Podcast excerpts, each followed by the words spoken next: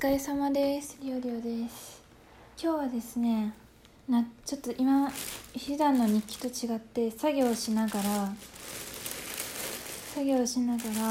今年の夏を振り返っていこうと思います。もうね夏も終わりじゃないですか。終わりでしょほとんど。なんで今日は今年の夏を振り今日は今回は今年の夏を振り返りたいと思います。ちょっとキリのいい確か回数だった気がするし。で今日は食べ物について特に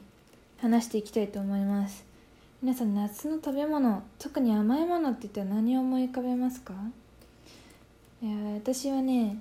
まあ私はっていうかやっぱお祭りとかでねかき氷とかね。まあお祭りの屋台って言ったら結構カステラ焼きとか人形焼きとかあげる方もいるかも。あと綿あめとか。あのー、なんだっけ？うちの地元にね地元のお祭りの屋台のそういう甘いやつがあるんですよ。何だったかな？甘近だったかな、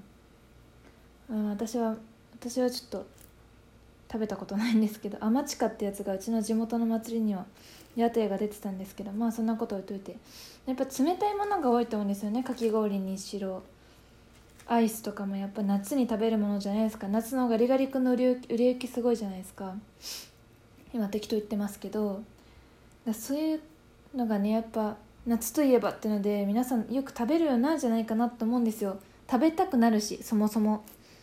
でも今年料理をかき氷多分夏の間は一回も食べれなくて、まあ、今年の一応今んとこ最初で最後のかき氷が5月に食べたかき氷なんですけどまあ5月に食べたかき氷はめちゃくちゃ寒かったですね普通に。食べ終わった後めっちゃ寒くて普通に凍えながら帰った記憶があるんですけど氷が有名なところだったんでかき氷食べるしかないと思って食べたんですけどね。1000円以上する高いかき氷でしたけど最後ちょっと同じ味で大きい山だったのでちょっと最後は味に飽きちゃいました。まあそんなことはいいんですけど最近のかき氷のさあの和風スイーツみたいなあのラインナップは何なんですかね？きなこ黒蜜とかなんか小倉なんとかとかとかさ小豆とか抹茶とかめっちゃありません？めっちゃありませんってなんでうちがこんななんか嫌な言い方してるかっていうとあんまりその和風の味付けとかなんかスイーツっぽい味付けのかき氷がそんな得意じゃなくてとか言ってあの時私は多分抹茶黒蜜のかき氷を食べた気がするんだけど人のこと言えないんだけどでもやっぱあの時に高い1000円以上の抹茶黒蜜かき氷を食べて気づいたんですけど私はやっぱりね普通にいちごとかレモンとかブルーハワイとかの屋台で売ってるタイプのああいうシンプルなただのなんかシロップみたいなやつつけたつけたじゃないかけたやつの方が好きだなって思いましたね。まあ、お祭りはどこも、まあ、やってるところがそもそも少なかったと思うけど屋台も出てなかったと思うけどあのまあねお祭りに行くことはないんですけどもともとそんなないんですけどね。でもまあ行ったとしてもやっぱりそういうお祭りの屋台にあるようなシンプルなね味付けのあのかき氷がいいなって思いましたね。でもねあのね京都かどっかにね和菓子屋さんなんですけど梅のかき氷を出すところがあるんですよ期間限定で。今の時期だけかな。ちょっと覚えてないんですけど梅味のかき氷が出る高級な高級そうな和菓子屋さんがあってあれはめちゃくちゃ気になってまあ行きたいんですけど行けてないですね。ぜひ皆さんあのぜひ皆さんっていうか京都に近い方京都に行く予定のある方時期が合えばその梅梅の梅味のかき氷があるお店があると思うんでなんか梅が好きな人梅のスイーツが好きな人はぜひチェックしてみてください。めちゃめちゃ見た目美味しそうだと食べたことないけど。いつかいつかあれは食べてみたい。で次ね。まあさっき私がちょっとだけ夏の夏に食べる甘いものといえばっつって出したのがアイスですけど今年の夏自分アイス食べたの何回ぐらいだろうって思い出そうと思ったらあんまり思い出せなくて多分片手で数えられるぐらいしか食べてないんですよ。おそらくねおそらく。いやガリガリなんか大学生の頃とかは家の近くにあのコンビニがあったので毎日のようにファミリーマートによって毎日夜にアイス食べてたような記憶があるんですけどないつ頃からかな？なんかアイス今車で移動するようになってなんか徒歩で23分みたいなとこにコンビニがあるわけじゃないからなんか移動中にアイス溶けるのが嫌でなかなかそもそもアイスを買わないっていう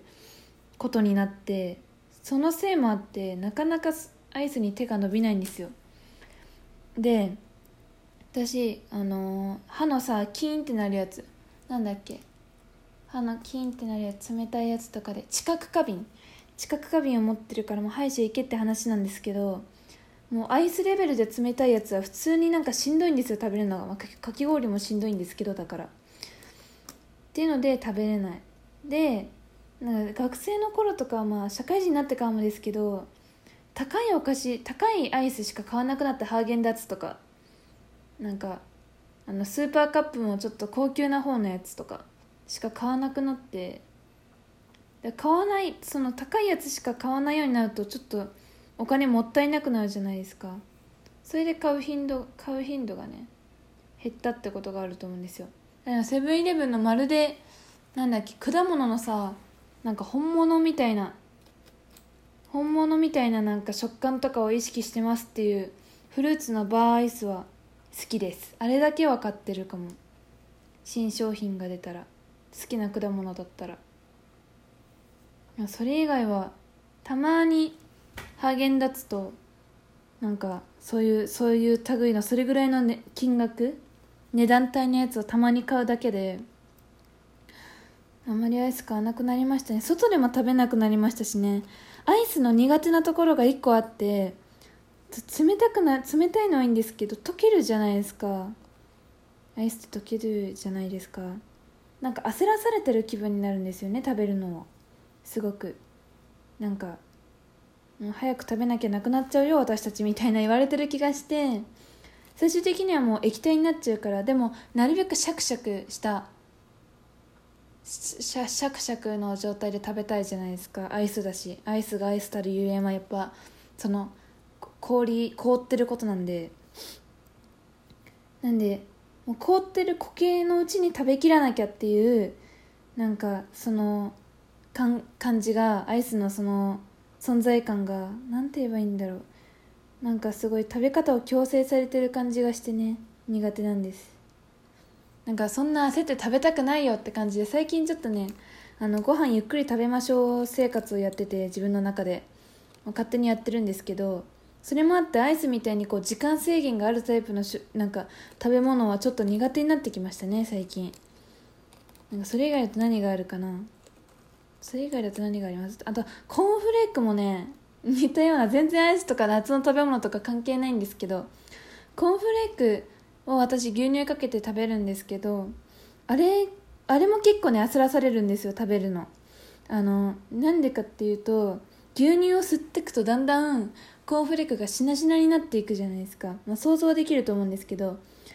できれば私は牛乳をそんなに吸ってないまだあのザクザク食べれるザクザクカリカリしてる状態でコーンフレークを食べたいんですよ、ま、しなしなとか嫌なんで最後の一口とかは別にそれでいいけど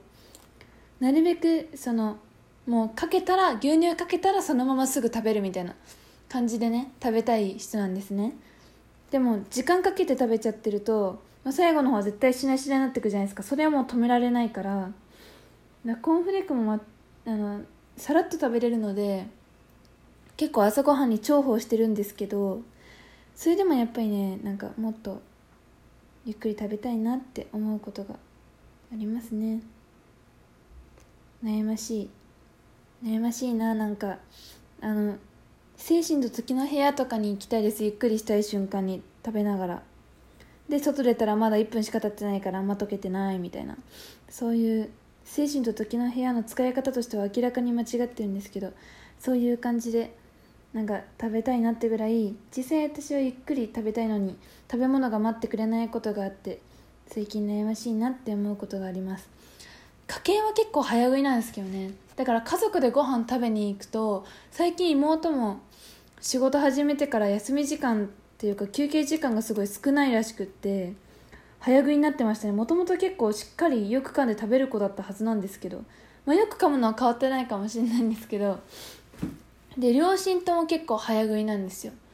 まあ、両親は多分仕事両親も仕事の関係だと思うんですけど私だけ結構昼休み悠長に過ごせてるから仕事中の。なんで全然早食いにならなくてですね。家族でたまに今でも実家に帰ってご飯食べたりとかするんですけどそういう時は私だけ最後に待ってもらってもう私が食べ終わる頃にはみんなで他のみんなでテレビ見てるみたいな。もう食卓にいるのは私一人みたいな。状況が最近よくあります。頻発してます。寂しいですお姉ちゃんは。長子としては寂しいです。そんなそんなに？そんなにってなりますけど。本当に置いてかれるんですよ家族から。だからコース料理とかだったら一番遅い人に合わせてくれるからいいんですけど一気にこうテーブルに大体の料理が全部揃ってる系の懐石料理とかそういうのだと本当に置いてかれますね。うん。だから家の食事でも結構置いてかれます。家の食事はコース料理じゃないんで。うん。まあ、仮にねお手伝いもあんまりし片付けのお手伝いもあんまりしなくていいからそこはちょっとね楽といえば楽なんですけどね。はい。そんなところかな？夏の食べ物の話をしてたら気づいたらなんか早食いの話になってて何が何だかわけわからんって感じなんですけど。まあともかく夏の食べ物らしい冷たい食べ物があまり料理にはなんか料理の最近の食の傾向的にね合わなくなってきたよっていうお話でした。以上。今日はいつもと違ってちょっとした本当雑談っていう雑談でしたけどいかがでしょうか？ここまで聞いていただいた方いらっしゃいますかね？まあ、いろんなお話しさせていただきたいなと思いますので今後ともどうぞよろしくお願いします。微妙な時間余りにはこういう言葉を入れていきます。それではありがとうございました。お疲れ様です。またね